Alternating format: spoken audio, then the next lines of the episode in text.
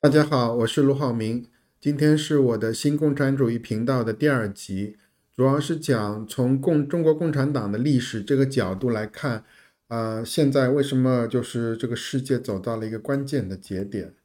如果从中国共产党开始讲起呢，就不得不从五四运动开始讲起了，因为公公中共公认的就是说它的发源是在五四运动之后。五四运动之前呢，中国刚刚经历了一个两千年以来的最大变局，就是满清帝制被推翻了。啊，当时在五四运动之前，呃，普遍认为中国落后的原因是因为满人皇帝、满族的特权，然后一个帝制的一个专制腐败的一个统治，推翻满人特权，推翻帝制，就是最就是一个最终的解决方案，似乎。嗯，这样就已经是万事大吉了。那么，当时在推翻帝制以后呢，中国就开始进行了一个新文化运动，把西方的一些理念给引入进来，进行一个探索新的思路。嗯，引进的一些概念，比如说像德先生、赛先生，到现在呢还在用。但实际上呢，如果从一个一百年的历史来看的话，呃，联想到现在，呃，不管是香港也好，大陆也好，有很多人认为中国现在最大的问题就是中国共产党的专制统治。那么这一百年走回推翻了专制，又走回了专制，这个问题的根源是在什么地方呢？就走了这么一个循环的一个死路。其实根根本问题就是我们把这个问题简单化了，就是。你把一个专制制度推翻了，但是你没有对它的根源进行深入的挖掘，那一百年以后，你又走回老路了。而且呢，其实当时五四运动的发动，其实就是打了当时的一些民主自由派的一个耳光。当时新文化运动认为呢，就是嗯，好像这个世界是呃自由的、民主的，是讲公理的，然后。嗯，就是把这个东西过度美好化，然后呢，就认为当时的协约国就是一个正义联盟了啊，同盟国就是一个邪恶的联盟，就太简单的把这个事物分成正义和邪恶。当时中国是加入了协约国，呃，是是认为是进入了正义者的一个联盟当中，是一个战胜国的一个姿态。但实际上呢，巴黎和会给中国人一个耳光。就实际上你根本就没有懂西方的运作方式，所以就是说，这个就引起了五四运动的爆发，对吧？所以其实就是现在同样的一个解决思路，如果是推翻了中共专制、中共体制，咱们走民主自由这个道路，那实际上是不是又会在后面被打耳光呢？这是毫无疑问的，因为你根本就没有懂人家玩的游戏。再引入新的，而且现在就是同样的一个问题，就是我们会过度的把一个名名头啊，自由民主拿出来就万事万用，没有对这个概念进入深入的一个思辨，拿来就用，大义在手呢，这个天下我有，呃，外圣内圣外王，好像觉得自己就是。这个一掌握了这个旗帜，就是谁跟我说理都是都是没用的，就是天生就是我对的。其实这就是蛮横不讲理，已经是走到错误的那边了。你没有对这个思思思想进行思辨，你没有真正的化为己用，你只是拿了个名头用来打击对手，用来打击对方。那同样的，现在搞那种。香港的那种嗯反送中运动也好，什么什么之类的也好，他们没有对这个自由进入深入的了解。往往一个很简单很简单的道理，就是一句口号啊，情况已经是坏到这样程度，已经不可能再坏了。实际上，往往还可能再坏，就是有可能再坏。地狱有十八层呢，现在还没到地狱，你地狱下去第一层，你认为已经是最坏了，但结果下面还会更坏，还会更坏。所以你没有把这个思路搞清楚，没有把这个问题根源找清楚，你就开始胡干乱干的话，只会是越来越乱。当时五四运动其实主要的是共产主义就在中国开始萌芽了，根本的问题是在于俄国用当时的俄罗斯用共产主义夺取了政权，而且呢，在一次世界大战当中没有受到太大损失，它至少保持了领土完整。而按照中国共中国人的一种传统呢，我们是比较相信力量的，我们不太相信什么呃嘴巴上说的大道理，我们只相信一个强权，一个力量，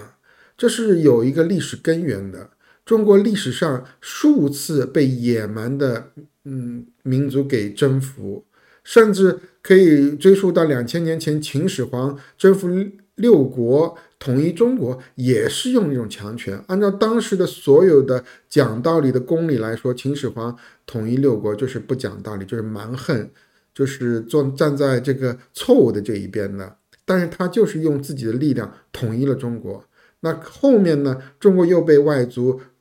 灭了两次。就一次，就是说宋朝被元朝给灭掉了。那其实说老实话，元朝是一个是一个嗯草原民族，根本没有当时来说是跟文化理念各种方面没有办法跟汉族相比的。他就是把宋朝给灭了，你不服也不行。那个大宋的南宋的皇，呃，就是宰相抱着小皇帝跳海自杀了。那第二次呢，其实就是明朝被清朝。给灭了。当时，嗯，那些站在江南的那些士大夫角度来看，当时认为好像崇祯皇帝被被他的农民起义给推翻了以后，还都觉得没有什么，然后认为就算是呃满清从从那个北方入侵，也是会被打回去的，至少可以保持南边的半壁江山的稳定。结果没想到人家把你全部给灭了。而且灭了以后，还要就是说断其断你的根，把你的所有的人头发剃掉，梳数遍，然后让你跪下来叫奴才。当时杀了多少人啊？但是呢，这个强权就是在某些情况下，就是比任何东西都有利的，人还是要活下去的。那中国人从此就开始就跪下来，大大多数人啊，就是当然除了皇帝本人除外，别人都是奴才。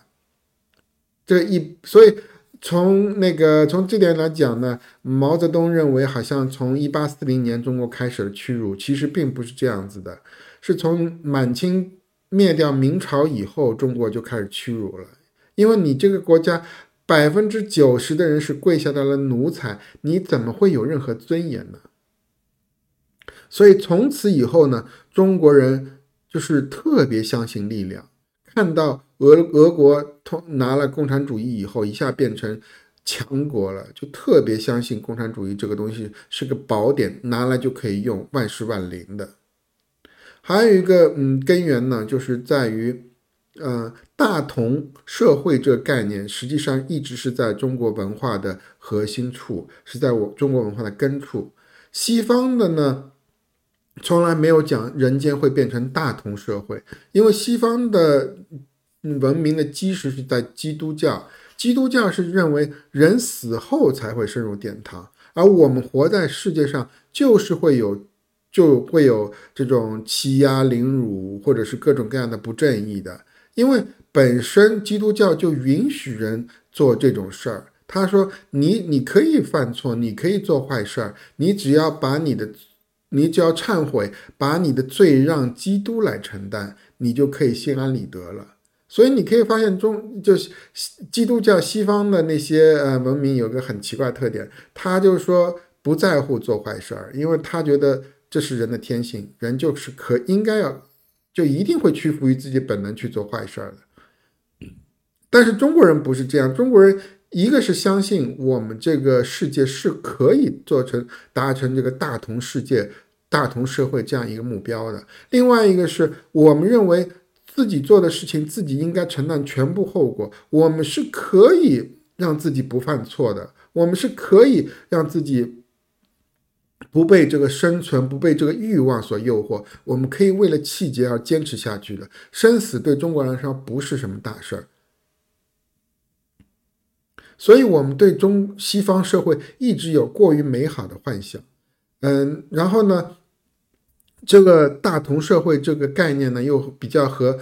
共产主义这个共产主义社会这个概念又是有相当大的一个重合，所以共产主义这个思想一被引进到中国来呢，它的根源就跟我们的大同对大同社会的这个向往就已经重叠了，所以共产主义思想在中国发展的很快。那么，但是在五四运动以后呢，其实本身它还是属于一个地下组织的一个一个。或者民间的一个嗯组织的一个状况，他真正登上政治舞台，实际上是在跟国民党合作、国共合作，开始办黄埔军校以后。